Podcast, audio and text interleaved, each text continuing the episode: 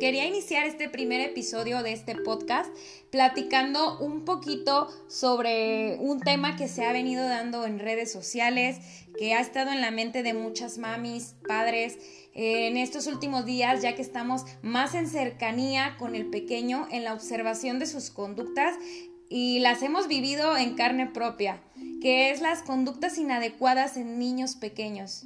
Niños pequeños me refiero a niños de entre 1 a 4 años, ya que primero hay que aterrizar que las conductas, más bien el origen de estas conductas es totalmente diferente a nivel desarrollo que niños un poco más grandes. Entonces, en este episodio nos vamos a centrar únicamente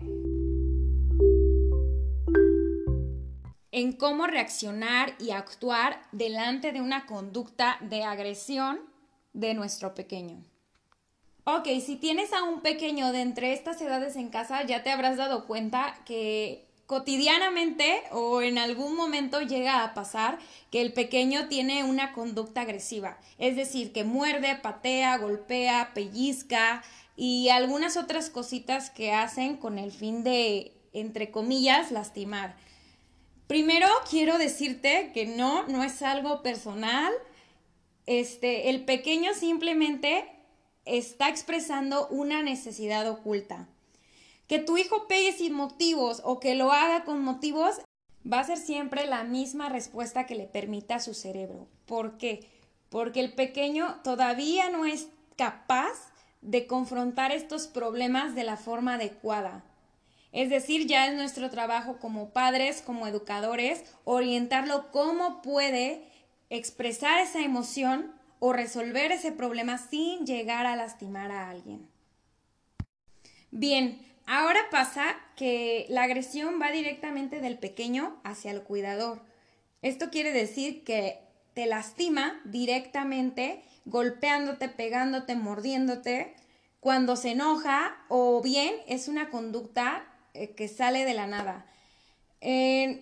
Mayormente las personas no sabemos cómo actuar eh, ya que el pequeño me está lastimando físicamente y esto enciende una alarma en mi cerebro que inmediatamente detona el enojo. Te irritas, eh, te enojas, estallas y te sientes herido no solo a nivel físico, sino emocional.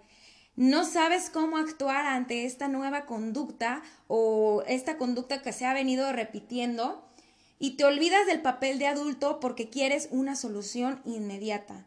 Te pones al nivel infantil enfrentándolo, ya sea con algún castigo o humillar al pequeño. Eh, intervienes con estos dos polos que solo causan miedo de confiar, ira o un comportamiento peor. Ambas causan un sentimiento de inseguridad en el pequeño. O te vas por una opción un poco más impulsiva, que es causarle el mismo dolor al pequeño. Aquí, papá, te pido ser muy coherente.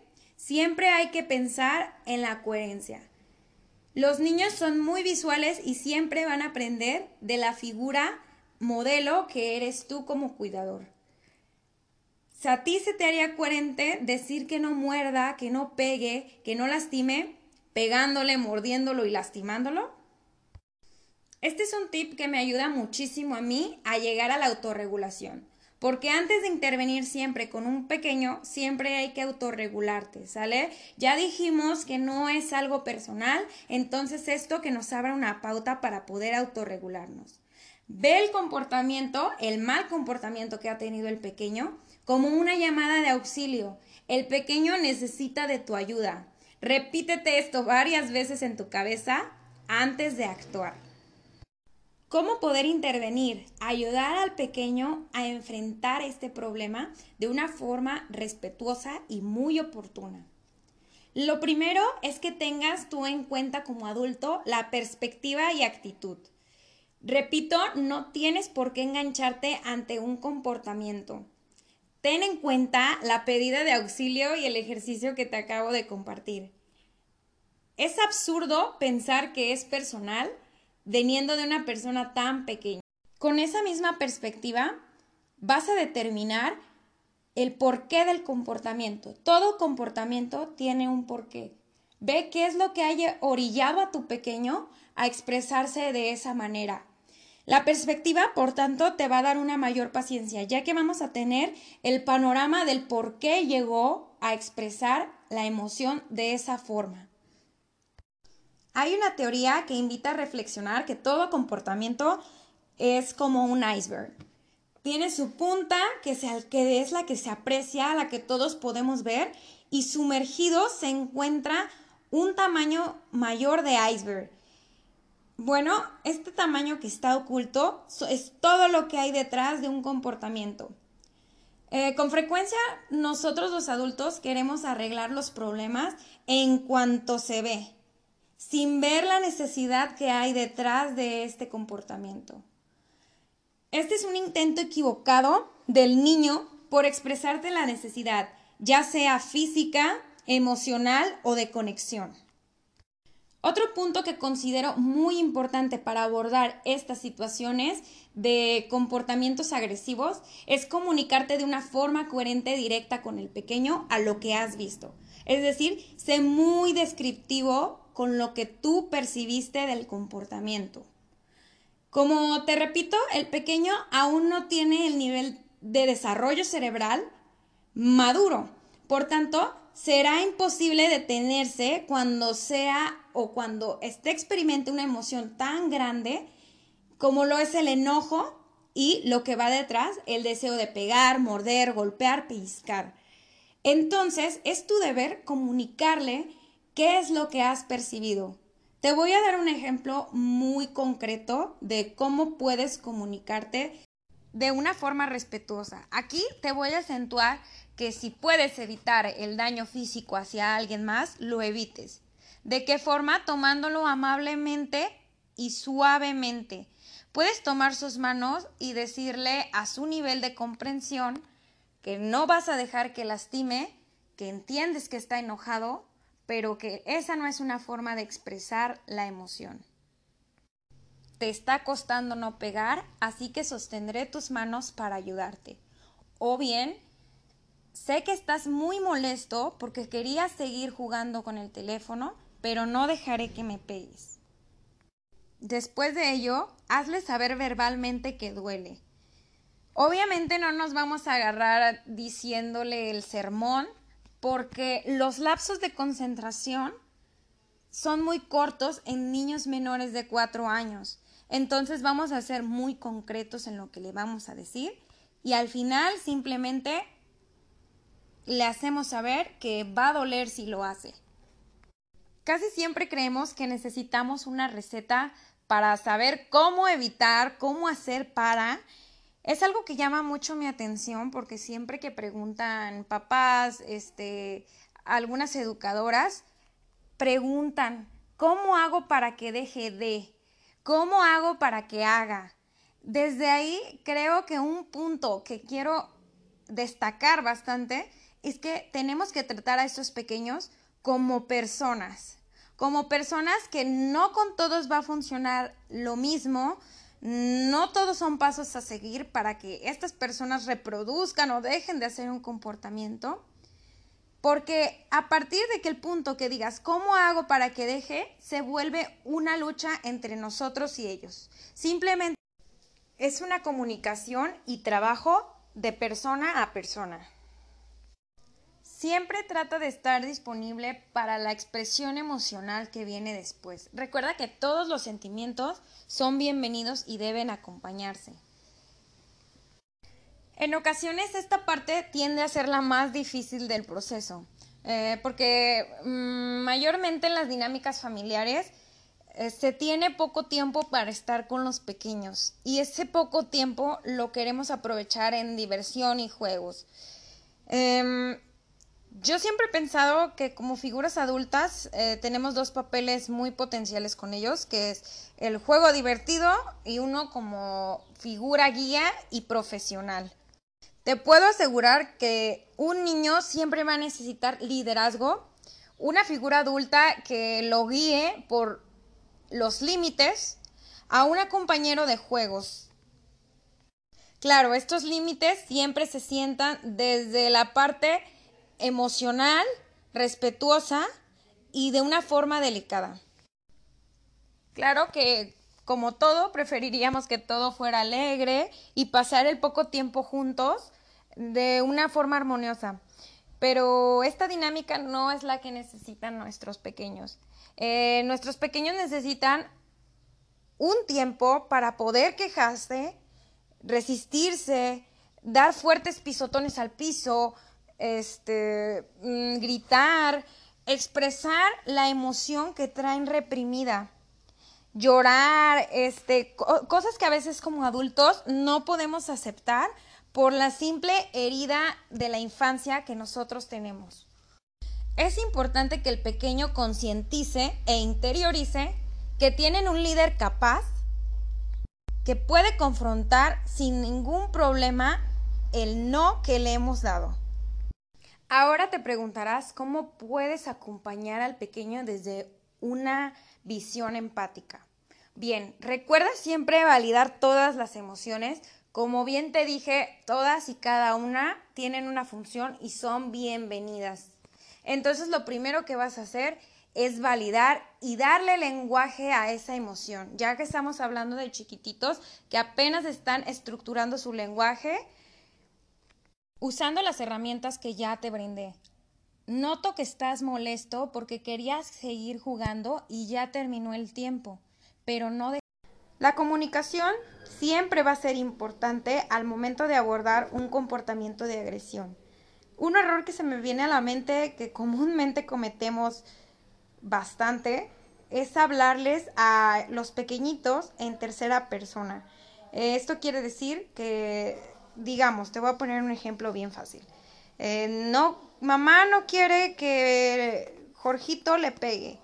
Ok, aquí ya estamos eh, hablándole en tercera persona en un lenguaje que aún no logra descifrar en su mente.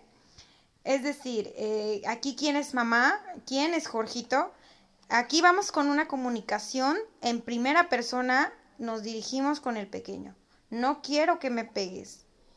Al igual también otro ejemplo que se me viene es de que siempre mm, se pone en el ejemplo de mamá o aquí o hablamos muy en general de aquí no pegamos, aquí no golpeamos. Ok, el pequeño puede pensar, ok, aquí ustedes no muerden, aquí ustedes no pegan, pero pues yo sí puedo pegar, yo sí puedo morder. Entonces hay que ser muy claros, eh, enfatizando en que siempre nos vamos a dirigir en una comunicación de persona a persona. Es decir, directamente en lo que no quiero que se repita o no quiero que haga. Aquí no hay nada mejor como la cercanía física. Abrázalo, bésalo, cárgalo. Después de todo, ¿cómo le puedes guardar rencor a una persona cuyos sentimientos rebasan totalmente lo grande que es él? Muchos padres o educadores caen en el polo de ignorar el comportamiento o incluso ceder ante las exigencias del pequeño sin acompañar y sin fijar un límite. Quiero que te quede claro que un límite es la demostración más grande que tienes de amor hacia un pequeño. Al pequeño le desarrolla tantos aspectos en su vida como el sentirse seguro en el autoestima y entender el mundo que lo rodea y cómo es que funcionan las normas sociales. También tenemos la otra situación en donde los niños pequeños agreden sin razón aparente. Y digo razón aparente porque recordemos que va a haber siempre una necesidad detrás de esa agresión. Ya sea que el pequeño no durmió bien, que está molesto por una situación del centro escolar o de la familia, o un sinfín de cosas si entramos en retrospectiva. El acompañamiento para ambas situaciones es la misma, nada más aquí sí hay que tener un poco más claro los límites firmes, amables y coherentes. Te voy a explicar que los niños pequeños siempre están buscando seguridad en sus figuras este, de apego. En este caso son los cuidadores y los límites les dan cierta red de apoyo a los pequeños para sentirse seguros y comprender el mundo y las normas sociales. Es por ello que a veces los pequeños son tan curiosos que quieren poner a prueba estos límites. para ver si su guía, para ver si el adulto de referencia actúa de la misma forma para mantenerlos seguros. Entonces sí, es muy normal que tú le digas una, dos, tres, cuatro, hasta más veces a tu pequeño que deje de hacer ese comportamiento o que no le vas a permitir que actúe de esa forma y lo vuelva a repetir. ¿Por qué? Porque está en la búsqueda de ese límite, ese límite que tú con mucha tranquilidad y amabilidad le vas a demostrar. Ya te mencioné que no es como un recetario que vas a seguir, no son pasos a repetir, no todas las veces te va a funcionar el abordamiento ni el acompañamiento en las situaciones en las que tu pequeño tiene una emoción que lo está rebasando. Pero sí es una guía para que tú tengas pautas para abordar esta situación de forma que lo veamos como una oportunidad de crecimiento en el desarrollo emocional de tu pequeño. Ok, las pautas para poder evitar algunos de estos confrontamientos se pueden llegar a evitar los comportamientos de agresión si no es una receta, como ya te había dicho, no son pasos a seguir y que te va a funcionar siempre, pero en algunas ocasiones te puede servir bastante. A mí uno de los puntos más importantes es la anticipación. Anticipar. El pequeño vive al día al día la incertidumbre de que no sabe qué va a pasar en el día, no sabe cuál es la prisa que tú tienes o el ritmo que vaya a llevar el, día, este, cómo se van a manejar los tiempos, si va a haber visitas, si se van a ir de visitas, un sinfín de cosas que tenemos nosotros como adultos en la agenda. El simple gesto que tú eh, le menciones a tu pequeño que van a ir de visita al doctor desde la mañana y las consultas en la tarde, ahí ya estás anticipando. Pero ahora, estamos abordando estas conductas en niños muy pequeños.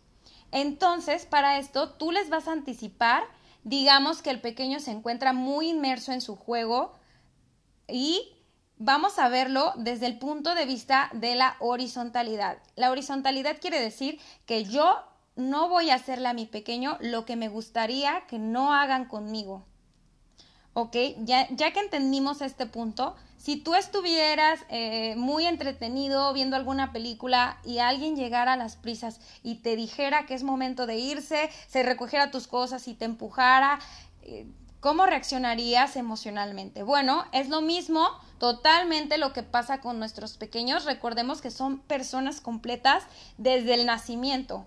Entonces, hay que siempre anticipar a nuestros pequeños. Si el pequeño está muy inmerso en su juego y nosotros estamos a las cargas, no nos cuesta nada detenernos un momento, anticipar de que en cinco minutos nos tenemos que ir. Y ok, a veces a los pequeños no les va a parecer por esto mismo que te platico de que las emociones los rebasan, pero tú vas a cumplir anticipando, dando opciones y acompañándolo emocionalmente. El dar opciones también es fundamental. Obviamente vamos a dar opciones realistas y opciones limitadas. Es decir, no lo vas a abrumar con preguntas abiertas de qué es lo que quieres hacer, porque esa es una pregunta muy agobiante para el pequeño en ese momento. Y simplemente vete a dos o tres opciones que puedas ya tener preparadas o previstas, como la opción de ir caminando, te abrazo o nos vamos brincando. Esa ahí ya le estás dando una opción de desplazamiento. O bien si tenemos el tiempo, ¿quieres recoger tus juguetes en este momento o en cinco minutos? Todos hemos escuchado el dicho que en el pedir está el dar.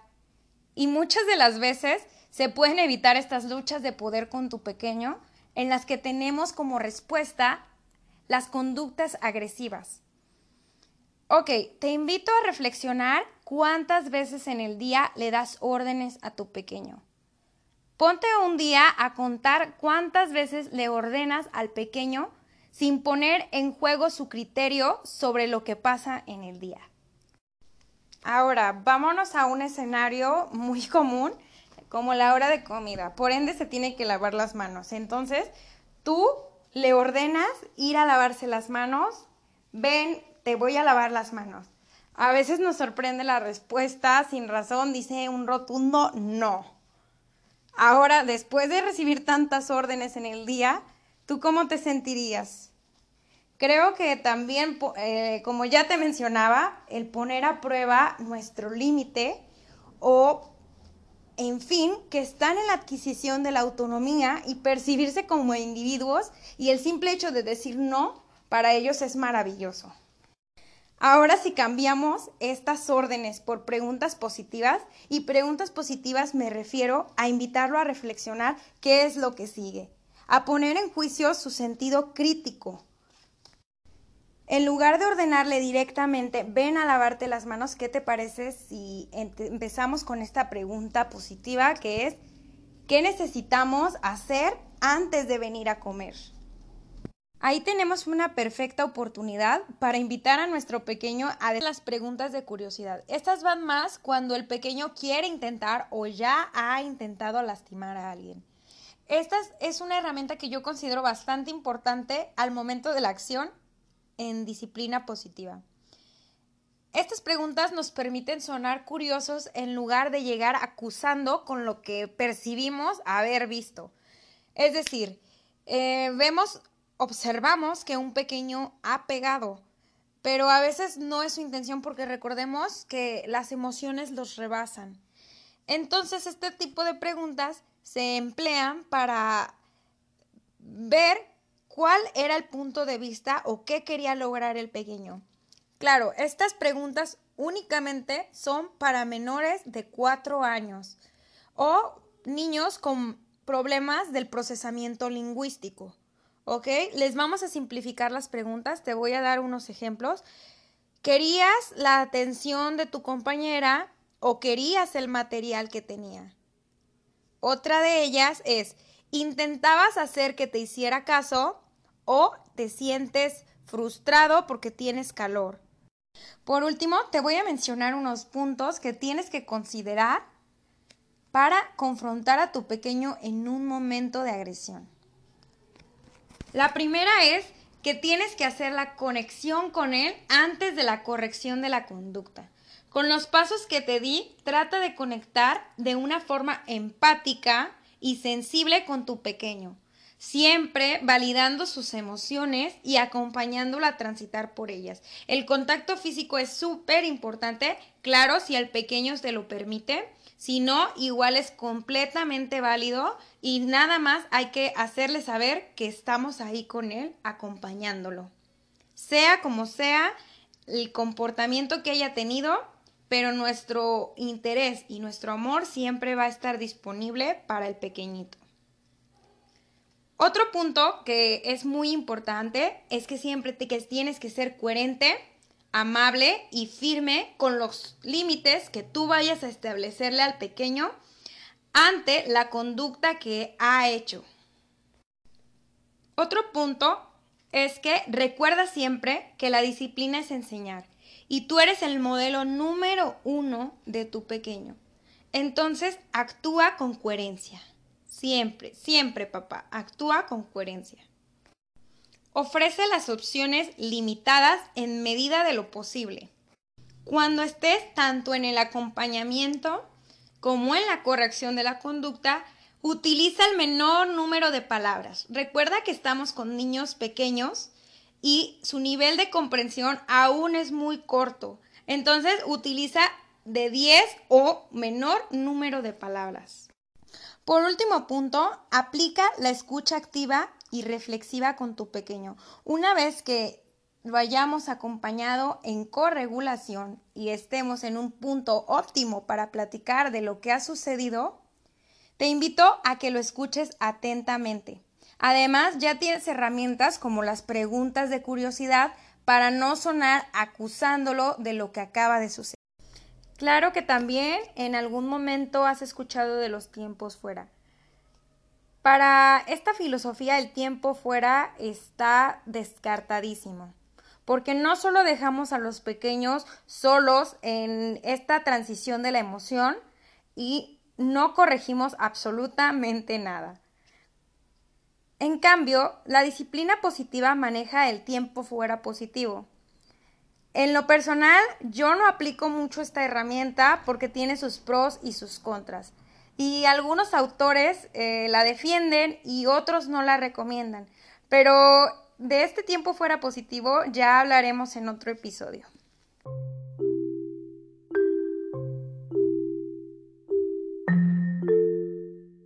Espero que te sean de mucha utilidad las pautas de cómo abordar los comportamientos de agresión en casa o en el aula infantil.